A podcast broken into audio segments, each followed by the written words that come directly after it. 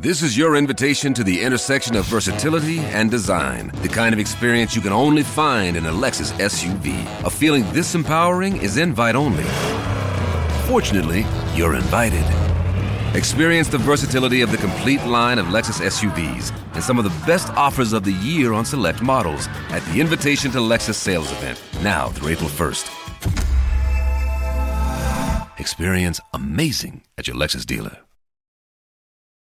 Aktien sind nicht billig. Warum ich nichts von 2023 erwarte, aber trotzdem Vollgas gebe beim Investieren. Heute gibt's die große Strategiesitzung.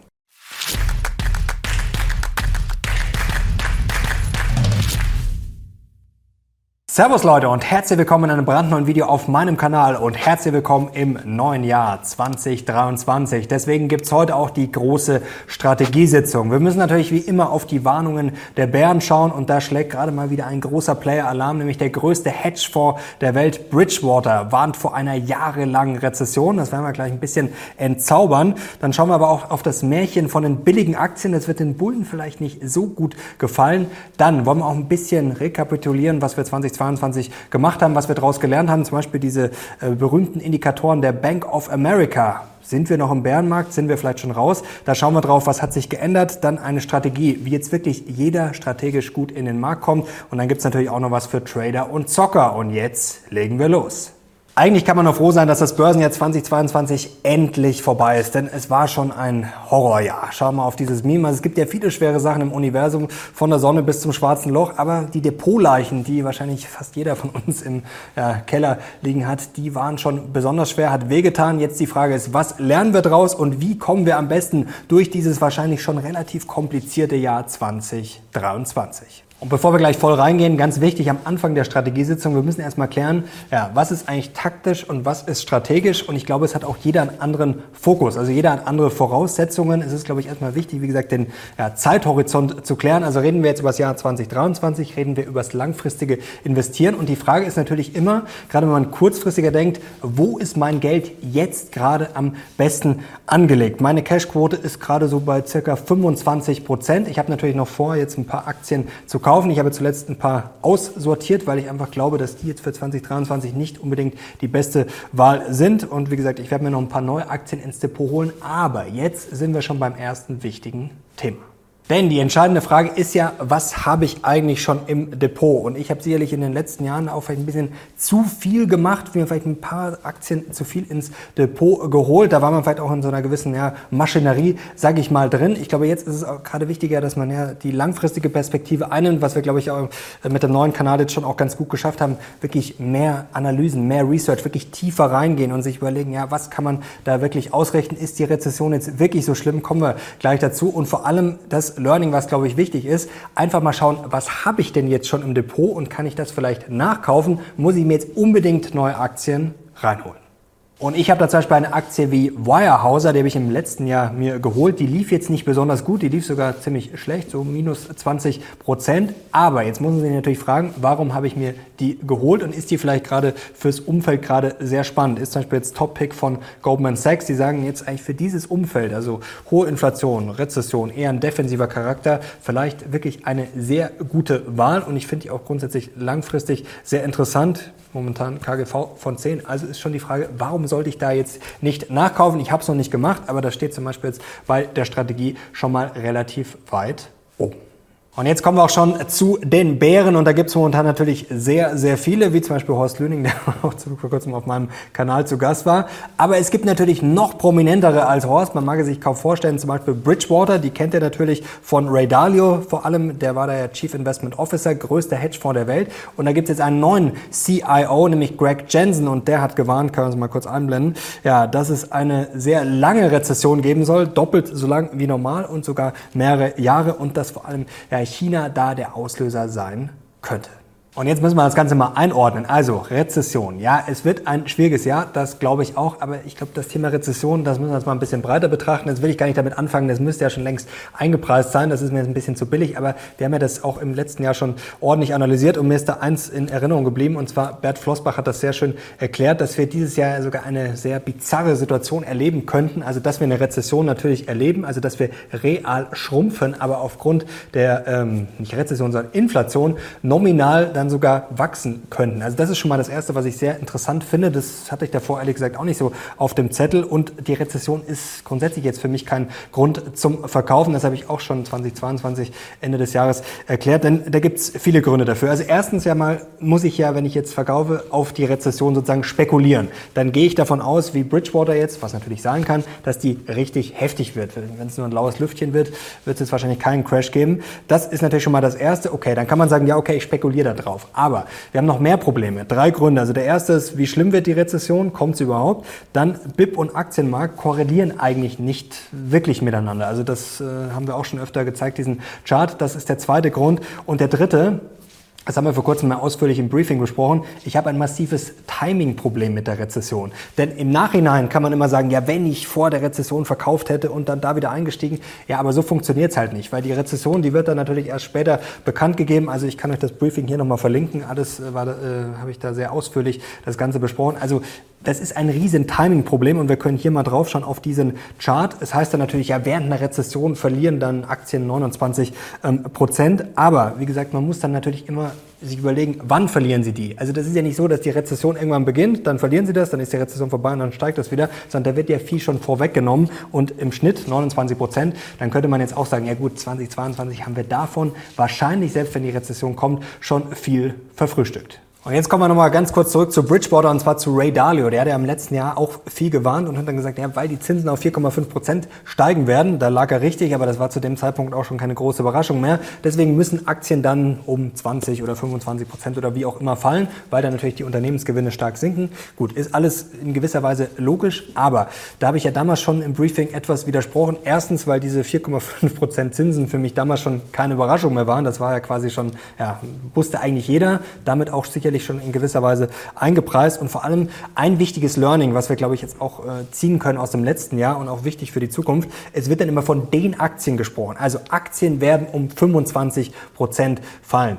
Ähm, das mag auf einen Index dann vielleicht bezogen sogar richtig sein, wobei dass ein Index einfach mal über Nacht dann um 25 Prozent fällt, das will ich auch mal sehen oder in sehr kurzer Zeit. Und wichtig ist ja immer die Aktien. Also das ist völliger Schwachsinn, denn es gibt immer irgendwo einen Bullenmarkt und wir haben 2022 auch gesehen, dass einige Aktien durchaus stabil waren und sogar den Markt äh, geschlagen haben, sogar positive Rendite gebracht haben. Also es gibt immer irgendwo einen Bullenmarkt, Energie zum Beispiel, Coca-Cola, McDonald's war das Jahr 2022 nicht so schlecht. Sogar eine der ältesten und simpelsten Strategien hat nicht so schlecht abgeschnitten 2022. Mehr dazu am Samstag im Briefing. Deswegen unbedingt schon mal den Kanal abonnieren, um nichts mehr zu verpassen.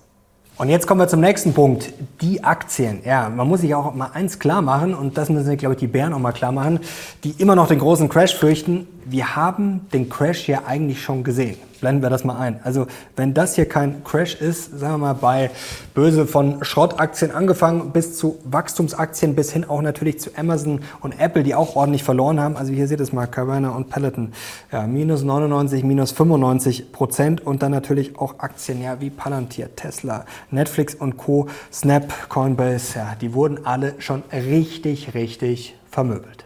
Und jetzt ist natürlich Jahresanfang und da ist natürlich immer die Frage, ja, was passiert dieses Jahr? Wie viel Rendite können wir erwarten? Und ich muss ganz ehrlich sagen, ich erwarte nichts von diesem Jahr. Mir ist es eigentlich auch relativ wurscht, was jetzt 2023 konkret bringt. Und es ist dann immer lustig, mal zurückzuschauen, ein Jahr, ja, die Jahresprognosen. Und ich finde es immer ein bisschen billig, dann drauf zu hauen und sagen, ja, das ist ja alles, natürlich ist es nur Raterei, aber die Analysten, klar, machen es auch. Warum? Weil es natürlich sehr viele Leute sehen, lesen und hören wollen. Und wir schauen jetzt mal auf die Analysen hier vor, von einem Jahr. Das sind die Schätzungen, also was quasi 2022 hätte passieren sollen. DAX-Stand jetzt zum Beispiel hier Ende 2022. Ja, da lagen natürlich alle ordentlich daneben. Aber, jetzt kommt das große Aber, man muss dann natürlich auch mal sagen, ja, Ukraine, Russland war da jetzt noch nicht ganz so klar. Also es können natürlich Überraschungen kommen. Und jetzt sind wir beim ganz entscheidenden Punkt. Und da sind wir jetzt auch wieder bei Bridgewater und dem China-Thema. Jetzt wird es ganz interessant, was ihr euch oder wir uns alle mal wieder klar machen müssen. Ja, dass Prognosen halt einfach sehr, sehr schwierig sind aus einem Grund. Und da landen wir jetzt beim Zauberwörtchen Reflexivität. Das ist nämlich ganz entscheidend an der Börse. Da haben wir vor kurzem auch im Locker Room Talk drüber gesprochen. Da glaube ich, ging es, Sinan sitzt hier gerade gelangweilt hinter der Kamera, muss ich den Stuss hier anhören. Ähm, da haben darüber gesprochen, warum, glaube ich, KI nicht unbedingt sehr erfolgreich ist, weil wenn man doch eigentlich alle Daten hat und alle Informationen theoretisch, dann müsste man doch eigentlich ja, alles richtig machen können. Und Reflexivität ist eben das, was man verstehen muss. Selbst wenn ich jetzt Informationen habe, also stellt euch mal vor, die ganzen Börsenteilnehmer stehen jetzt unten auf dem Marktplatz und ich trete jetzt auf den Balkon und sage, die Zinsen steigen morgen oder fallen oder die Rezession kommt. Die Rezession wird minus 0,5 Prozent zum Beispiel sein. Dann hat jeder sicherlich eine Meinung dazu, aber jeder macht vielleicht was anderes draus. Also der eine sagt, ja, ist doch gar nicht so schlimm, wie ich erwartet habe, ich kaufe. Der andere sagt, um Gottes Willen, ich verkaufe. Und diese Handlungen lösen dann ja wieder neue Handlungen aus, generieren wieder neue Informationen und das ist dieses Stichwort Reflexivität und das ist jetzt gerade auch bei China sehr, sehr spannend, denn da sehen wir gleich, wird es gleich sehr, sehr kompliziert. Denn Bridgewater zum Beispiel sagt jetzt, ja, China ist schwierig, die werden uns jetzt in eine richtig satte Rezession stürzen. Und das kann natürlich sein. Ich bin auch durchaus China kritisch, das habt ihr, glaube ich, auch 2022 gemerkt. Aber man muss es dann halt doch rational sehen und vor allem muss man sehen, wie unterschiedlich man das betrachten kann, diesen Zero-Covid-Wahnsinn. Jetzt schauen wir uns mal zwei Schlagzeilen an. Und zwar von letzter Woche. Ja, hier in Mailand sind zwei Flieger gelandet aus China und da waren dann 50 Prozent positiv. Also das muss man sich mal vorstellen, das ist schon Hammer. Und jetzt kann man das natürlich negativ sehen mit dieser Öffnung, weil man sagt, okay, die haben extrem viele Fälle, da bricht jetzt das ganze Gesundheitssystem zusammen es werden neue Varianten entstehen, die bringen das dann wieder zu uns und das wird eine völlige Katastrophe. So kann man das jetzt mal sehen. Aber man kann natürlich hier auch die nächste Schlagzeile, man kann es auch positiv sehen und ja gut, wird jetzt vielleicht ein bisschen Bauchschmerzen geben, aber endlich ist der Zero-Covid-Wahnsinn vorbei. Es wird alles gut. Also jetzt Frage an euch, wie seht ihr es? Seht ihr die neue Killer-Variante schon kommen oder sagt ihr jetzt, endlich ist das vorbei, hoffentlich wird es gut gehen und dann haben wir vielleicht auch bald keine Probleme mehr? Und um das Thema jetzt abzuschließen, Rezession und Co. und Unternehmensgewinne, ja, das ist natürlich das Entscheidende dieses Jahr. Wie werden die Unternehmensgewinne ausfallen? Ich weiß es nicht. Ich traue es mir auch nicht zu, das zu schätzen. Es wird einfach verdammt schwer und wie es Bert Flossbach ja schön beschrieben hat, es kann sogar sein, dass manche Unternehmen dann ja die, die Preise gut weitergeben können, dass sie sogar gut aussehen, obwohl wir vielleicht eine Rezession kriegen. Also das weiß kein Mensch und deswegen, ja, dieses Rätselraten macht natürlich Spaß, ist interessant. Man kann natürlich vielleicht ein bisschen da die Taktik drauf aufbauen, aber wie gesagt, ich erwarte mir natürlich natürlich nichts für 2023. Also ich hoffe jetzt nicht da auf die schnelle Erholung und sage, oh, hier, ich muss jetzt dieses Jahr da 20, 30 Prozent Rendite machen. Mir ist es jetzt relativ wurscht. Ich erwarte nichts und investiere aber natürlich trotzdem, weil ich weiß, dass es hart wird, aber dass es auch immer sehr viel Überraschungspotenzial nach oben gibt.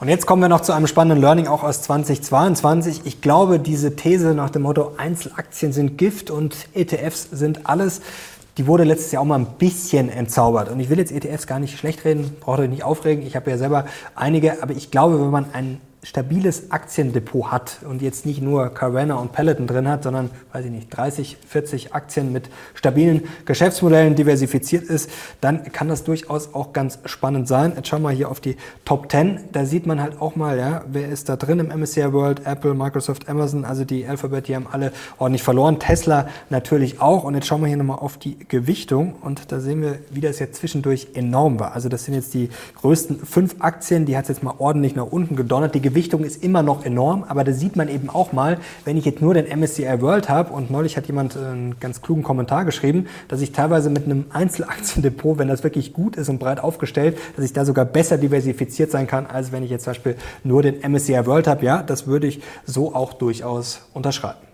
Und jetzt kommen wir zum Wichtigsten eigentlich. Aktien sind nicht billig. Das ist natürlich jetzt auch mal wieder eine pauschale Aussage. Also es gibt nicht die Aktien, man muss natürlich sehr unterscheiden. Aber jetzt, wenn Leute sagen, ja, Aktien sind jetzt wieder richtig billig, das würde ich so auf keinen Fall unterschreiben. Sie sind sicherlich billiger geworden, aber wir haben ja auch einiges gelernt. Ja, was ist eine Aktie, die um 90 Prozent gefallen ist? Das ist vielleicht das Zitat des Jahres für 2022. Ja, das ist eine Aktie, die um 80 Prozent gefallen ist und sich halt dann nochmal halbiert hat. Also ich glaube, das muss man sich erstmal klar machen. Wir haben es ja vorher gesehen, diesen Crash nur weil eine Aktie um 80 Prozent gefallen ist, heißt das nicht, dass sie nicht noch ordentlich weiterfallen kann oder dass sie deswegen jetzt sportbillig ist. Das ist, glaube ich, schon mal das Wichtigste. Und was, glaube ich, auch aber auf der anderen Seite wichtig ist, ähm, dass man auch gesehen hat, Diversifikation ist schon durchaus wichtig, denn ja, die Tesla Bitcoin-Fraktion, die hat natürlich 2021 nur aufgetrumpft. Da hieß es nach dem Motto, ja, wenn du nicht 50-50 Tesla Bitcoin äh, hast, dann bist du ein Trottel und das läuft jetzt Jahre so weit. Also ich glaube, das ist auch schon eine ganz gesunde Nummer. Und ob sich das jetzt so schnell ändert, jetzt kommen wir nochmal zu diesem 5% Zinsen. Ja, was sich denn da jetzt konkret geändert hat. Ja, was bedeuten jetzt die über 4% Zinsen schon und vielleicht bald 5% Zinsen in den USA? Also das Bewertungsding, das brauchen wir jetzt, glaube ich, nie nochmal durchkauen, dass dann natürlich ja, die zukünftigen Gewinne anders bewertet werden, dass Aktien dann ja, natürlich nicht mehr so hohe KGVs und Co. zugeschrieben werden. Aber es ist natürlich auch dieses Momentum-Ding. Zum Beispiel Tesla ist jetzt so ein Beispiel. Also die hat sie jetzt ordentlich zerlegt. Wie gesagt, jetzt gar keine Wertung, ist halt nun mal einfach so. Und da haben wir natürlich auch das Problem mit Momentum zum Beispiel. Das habe ich neulich auch erklärt. Also es gibt halt viele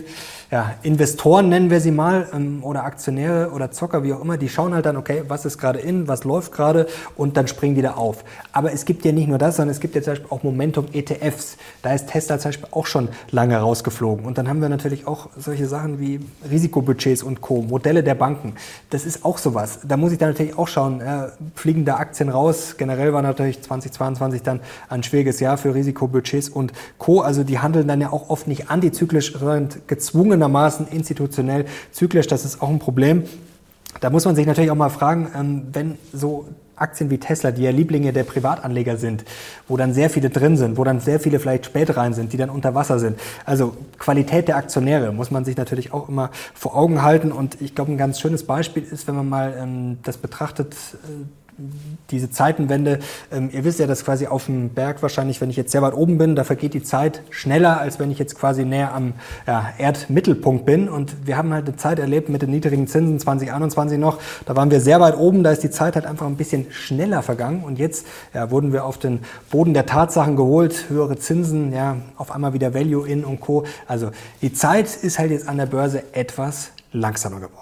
Und jetzt machen wir weiter mit doch nicht so billig. Denn man muss sich eines klar machen, schau mal hier auf den Nasdaq. Natürlich wurde da schon einiges weggeholzt, aber wir stehen halt einfach immer noch sehr, sehr weit über dem Niveau, was wir vor der Pandemie hatten. Also Ende 2019, da kannten wir noch kein Corona, da hatten wir keine Inflation, da hatten wir keine Zero-Covid-Politik in China, da hatten wir keine Lieferkettenprobleme und da hatten wir vor allem ja noch nicht fast 5% Zinsen. Also da war die Welt ich will Sie sagen, viel, viel besser, aber wahrscheinlich schon etwas entspannter, weniger Probleme. Und sie war halt vor allem ganz, ganz anders. Das muss man sich klar machen. Und generell bei der Bewertung, ja, wie sieht es jetzt da aus?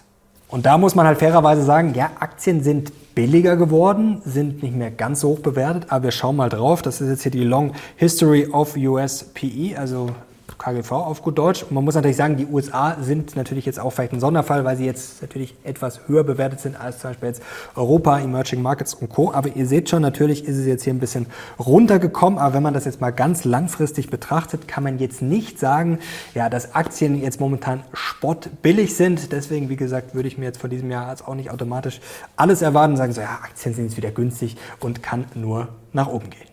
Und nicht billig die nächste. Man muss sich natürlich jetzt auch eine Frage stellen, wenn man sich jetzt Aktien anschaut, die im Umfeld jetzt gut performt haben 2022, wie die berühmten Coca-Colas, McDonalds, ja, die haben halt jetzt auch eine sportliche Bewertung. Man kann auch immer sagen, ja, die haben sie jetzt zu Recht, die sind natürlich gefragt und ich kann mir durchaus vorstellen, dass die jetzt auch 2023 äh, gefragt bleiben werden, dass die halt jetzt einfach das Momentum natürlich auch haben. Also ich will jetzt nicht sagen, dass die äh, jetzt fallen müssen und abverkauft werden, kann passieren, ich weiß es nicht, aber ähm, man muss sich halt jetzt fragen, schichte ich jetzt alles in diese Aktien um, wenn das vielleicht nicht meine Strategie ist oder wenn ich die noch nicht im Depot habe und zahle dann vielleicht, wie gesagt, KGV bei Coca-Cola, McDonalds 25, Novo Nordisk äh, zum Beispiel 32. Also zahle ich jetzt das 25, 30-fache des Gewinns, ähm, nur um vielleicht dieses Jahr nicht zu verlieren, denn ja, diese Unternehmen wachsen halt jetzt nicht enorm stark. Also wie gesagt, das muss jetzt jeder selber entscheiden. Ich werde es jetzt eher nicht machen. Ich schaue halt dann, ja, wo ist jetzt vielleicht Chance, Risiko besser, wie zum Beispiel bei einer Wirehouser, wo ich jetzt ein KGV von 10 habe, die ich auch schon im Depot habe, wo ich jetzt äh, auch unter Wasser stehe, aber da kaufe ich jetzt lieber danach, als jetzt sagen, okay, ich hole mir jetzt noch einfach mal so Coca-Cola und McDonalds ins Depot. Oder zum Beispiel auch Bristol Myers Squibb, ähm, die habe ich letztes Jahr auch mal einen Teilverkauf mit ordentlich Gewinn gemacht, ist seitdem etwas gefallen, ist auch günstig bewertet. Also das ist zum Beispiel auch so eher meine Überlegung, bei solchen Aktien dann nachzukaufen.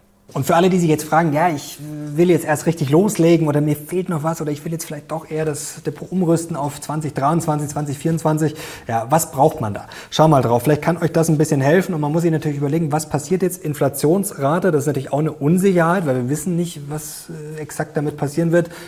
Also ich stelle die These auf, die Inflation wird fallen. Ähm, sie wird wahrscheinlich langsamer fallen, als sich vielleicht einige erhoffen, aber sie wird wahrscheinlich eher fallen. Und dann seht ihr jetzt hier das Wirtschaftswachstum. Was man 2022 schön gesehen hat, hier zum Beispiel hier links oben der Quadrant, steigende Inflation, fallendes Wirtschaftswachstum, ja, Top-Performer Rohstoffe, Edelmetalle, ging schon eher so auf. Und jetzt ist natürlich die Frage, ja, was könnte dieses Jahr passieren? Fallende Inflation, fallendes Wirtschaftswachstum. Dann wären es eher Value-Aktien, Anleihen oder hier Investment-Grade-Anleihen. Also hier zum Beispiel steigende Inflation, steigendes Wirtschaftswachstum. Ja, momentan vielleicht nicht ganz so. Man weiß es nicht hundertprozentig. Fallende Inflation und steigendes Wirtschaftswachstum. Ja, das werden wir 2023 wahrscheinlich eher nicht sehen.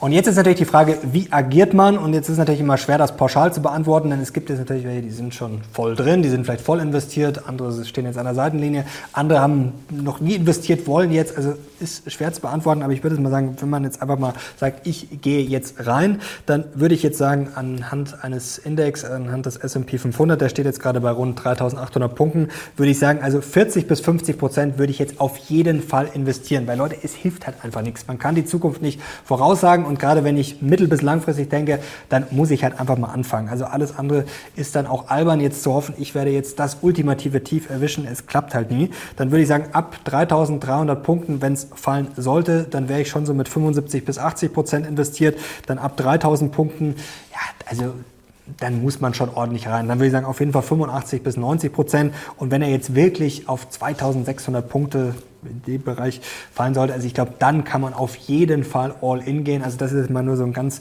grober Plan, wenn ihr jetzt sagt, ja, ich weiß jetzt nicht und irgendwie, also das würde ich jetzt, wenn ich vielleicht gar nicht investiert wäre, so machen. Und statistisch gesehen ist es halt nun mal so, wenn Märkte schlecht laufen, dann ist schon auch eine durchaus gute Chance da, dass sie sich dann erholen. Schau mal auf diesen Chart hier. Da geht es jetzt darum, nach einem 25% Drawdown, was dann passiert. Also ein Jahr später, ja, hier seht ihr die Rendite, die ist dann schon deutlich besser als verglichen mit allen anderen Marktphasen. Die gelbe hier, also da ist natürlich normalerweise durchaus was drin. Wie gesagt, Garantie gibt's da natürlich keine. Und genau das wollte ich vor meinen mit nichts erwarten. Also darauf jetzt blind zu spekulieren, das wäre natürlich auch, ja, nennen wir es mal, etwas naiv, wäre dann sicherlich auch schwierig. Aber wie gesagt, ihr seht schon, da ergeben sich natürlich jetzt auch nach solchen Rücksetzern durchaus Chancen.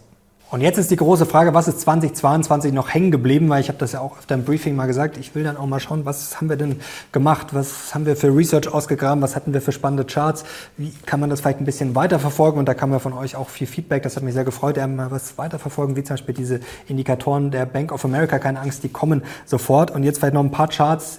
Ich habe jetzt wirklich die ganzen Briefings nochmal durchgeschaut, was da vielleicht hängen geblieben ist. Und ganz wichtig vorab, ähm, weil da auch öfter mal kam so, ja, hier, der hat gesagt, der Bärenmarkt ist vorbei. Also ich habe das nie gesagt. Wir hatten das natürlich bei Interviewpartnern, wie zum Beispiel bei Robert Halver. Das war Robert Halvers Meinung, nicht meine. Und wir hatten dann zuletzt ja auch zum Beispiel Frank Fischer, der gesagt hat, er glaubt, dass wir auf die alten Tiefs zurückfahren. Also man muss natürlich mal trennen, was ich jetzt quasi sage und was dann die Interviewgäste sagen. Also ich weiß nicht, ob der Bärenmarkt vorbei ist. Ich weiß es einfach nicht. Ich würde sagen, eher nicht.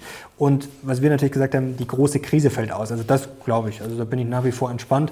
Wir sehen es jetzt auch in Deutschland, es läuft ganz gut. Es glaube ich gibt äh, sehr viele Sachen, die falsch laufen, aber ich bin da nicht so düster wie Horst. Also ich glaube jetzt nicht, dass 2023 alles äh, zusammenbricht. Und jetzt kommen wir noch zu ein paar Charts, wo man natürlich schon ein bisschen vorsichtig sein muss. Blenden wir es mal ein.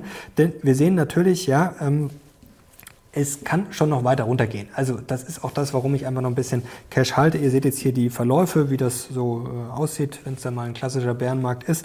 Ja, da haben wir sicherlich noch Luft nach unten. Das muss man sich natürlich klar machen. Muss nicht so kommen, aber wenn man das völlig ausschließt, wäre natürlich auch naiv. Was ja, ich natürlich immer im Hinterkopf habe, hier der nächste Chart, ist natürlich, dass die Zinsen eigentlich immer, oder was heißt eigentlich, immer über die Inflationsrate steigen mussten, sehen wir hier eingeblendet. Und das heißt natürlich nicht, dass es dieses Mal wieder so kommen muss, aber ja, das wird schon noch sportlich. Also dieses Zusammenspiel aus Notenbanken und Inflation, also ich bin da noch nicht so entspannt wie manch anderer Experte. Also das, glaube ich, wird schon noch mal ein sehr ungemütliches Jahr. Und ich glaube, ja, dieses wenn die FED was verkündet, wenn die Inflation vielleicht enttäuscht. Also da wird sicherlich noch einige Rückschläge und Schaukelpartien geben. Auch dann natürlich hier der Chart des Jahres für mich vielleicht 2022 mit dem Fed Pivot, das eigentlich das Tief immer erst erreicht war.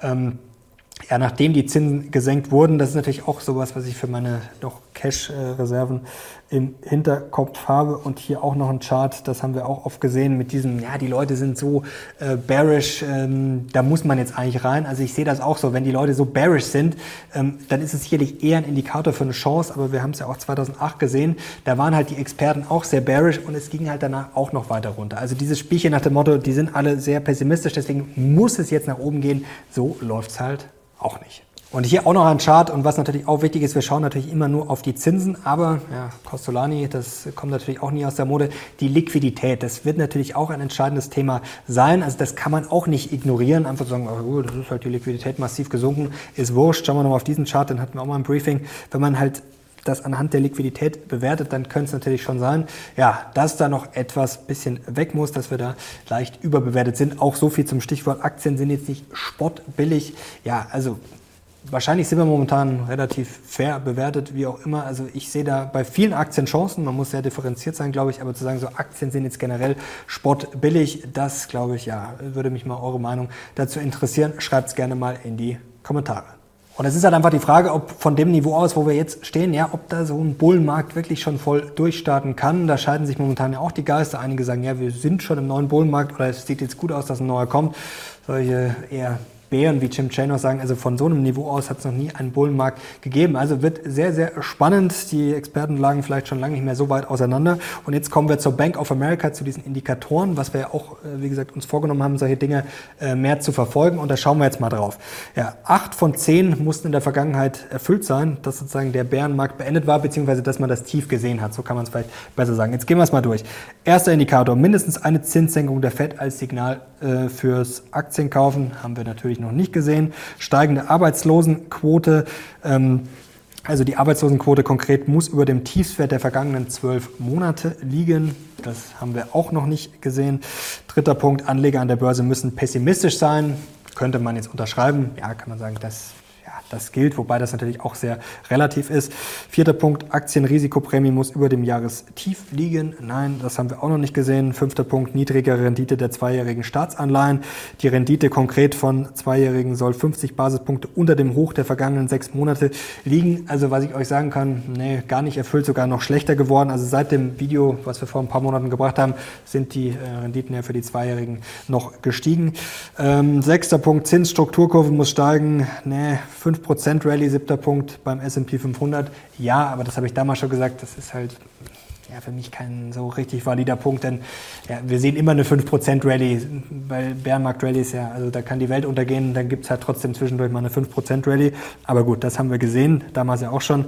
Ähm, Achter Punkt, Markt darf nicht mehr überbewertet sein und da geht es ja bei diesen Indikatoren um diese 20er-Regel, also dass ich jetzt das KGV nehme plus die Inflation und das muss unter 20 liegen. Ja, da sind wir auch noch weit davon entfernt, also auch nicht erfüllt. Neuntens, wirtschaftliche Frühindikatoren müssen tief erreicht haben. Da könnte man, glaube ich, ein Ja geben. Ähm, und dann noch zehn Kaufsignal des Sell-Side Indicators nahe Kauf zuletzt. Also da kann man auch sagen, ist nah dran bei der Bank of America. Aber ihr seht schon, ja, ähm, es hat sich ein bisschen was vielleicht verbessert, aber nicht wirklich. Also Stand jetzt, ja, könnte es schon noch sein nach diesen Indikatoren, dass wir das Tief dann nochmal sehen, beziehungsweise dass wir aus dem Bärenmarkt noch lange nicht raus sind.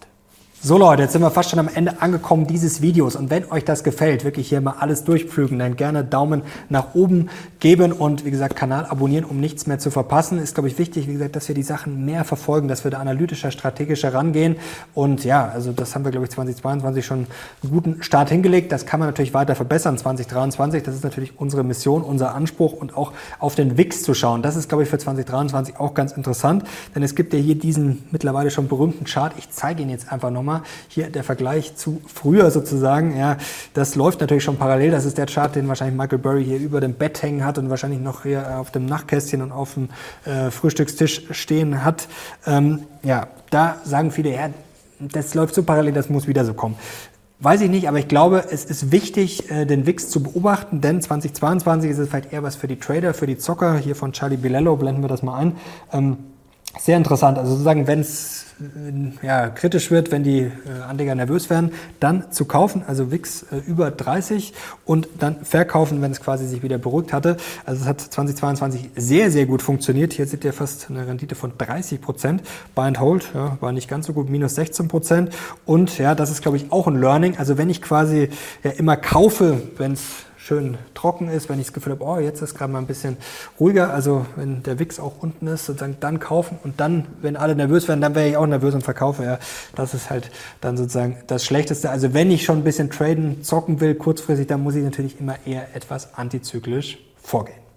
So Leute, jetzt sind wir durch mit diesem ja, Strategiebrett. Ich hoffe, euch hat's geholfen und vor allem die Frage an euch, was würde euch noch helfen? Wir machen natürlich die kommenden Tage weiter Videos. Es wird auch wieder ein Briefing geben, natürlich dann am Samstag. Also was interessiert euch? Wo sagt ihr, ja, da bin ich mir nicht so sicher. Vielleicht gibt es da eine Strategie oder da eine Überlegung. Also schreibt's einfach mal gern in die Kommentare. Ich bin sehr gespannt auf euer Feedback und ja, ich hoffe, es wird ein gutes Jahr. Es gibt ja auch noch andere Sachen als Börse, aber ich glaube, wir stehen das wieder gemeinsam durch. Wie gesagt, nicht zu viel viel erwarten. Ich bin da nicht pessimistisch, sondern völlig neutral. Ich habe jetzt eigentlich gar keine Erwartung, aber schaue natürlich immer auf die Chancen und ich glaube auch wichtig, einfach mal schauen, was hat man schon im Depot. Man muss nicht zwingenderweise immer alles umschmeißen und immer noch mehr Aktien dazu holen.